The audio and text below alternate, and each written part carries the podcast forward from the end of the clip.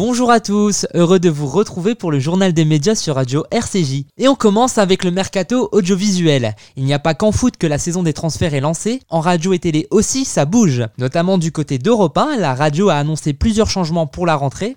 Anne Roumanoff n'officiera plus sur la station. Depuis 2018, elle animait Ça fait du bien, diffusé entre 11h et 12h30.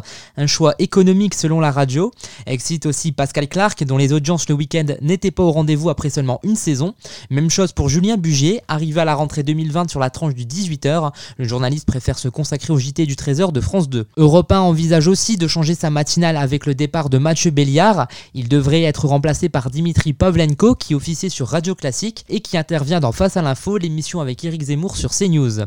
La chroniqueuse Eva Rock va elle partir d'Europe 1 pour rejoindre France Inter. D'autres journalistes et animateurs sont en danger sur la station comme Patrick Cohen et Olivier Delacroix.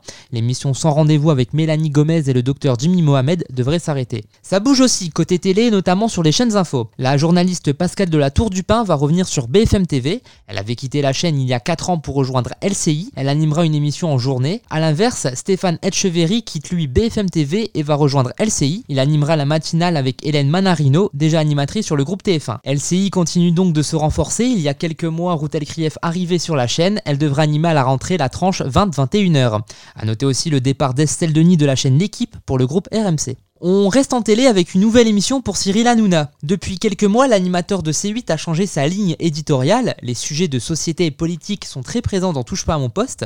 Plusieurs journalistes s'accordent à dire que Cyril Hanouna va jouer un rôle important pour la présidentielle de 2022, notamment auprès des jeunes. Et justement, selon le Figaro, dès le mois d'octobre, il animera sur C8 une émission politique. Il recevra un candidat à la présidentielle qui sera face aux chroniqueurs de Balance ton poste, comme par exemple Éric Nolot, Geoffroy Lejeune ou encore Rokaya Diallo. Dans une interview accordée à la chaîne YouTube YouTube de l'avocat Fabrice Divisio, Cyril Hanouna a bien confirmé qu'il préparait une émission politique. La question que tout le monde se pose là, c'est euh, l'année prochaine, est-ce que c'est vrai que Cyril Hanouna va animer des débats euh, pendant la présidentielle? Ah, C'est pas impossible. On est, je, suis en train de travailler sur un format euh, dans lequel je vais proposer à Fabrice d'ailleurs d'intervenir.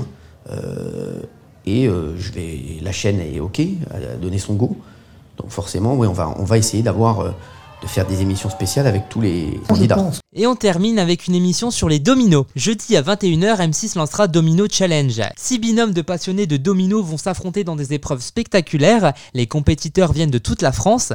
À travers les différentes épreuves proposées, les candidats vont devoir construire des décors époustouflants pour impressionner un jury. Ce dernier les jugera sur la dimension technique et artistique de leur figure.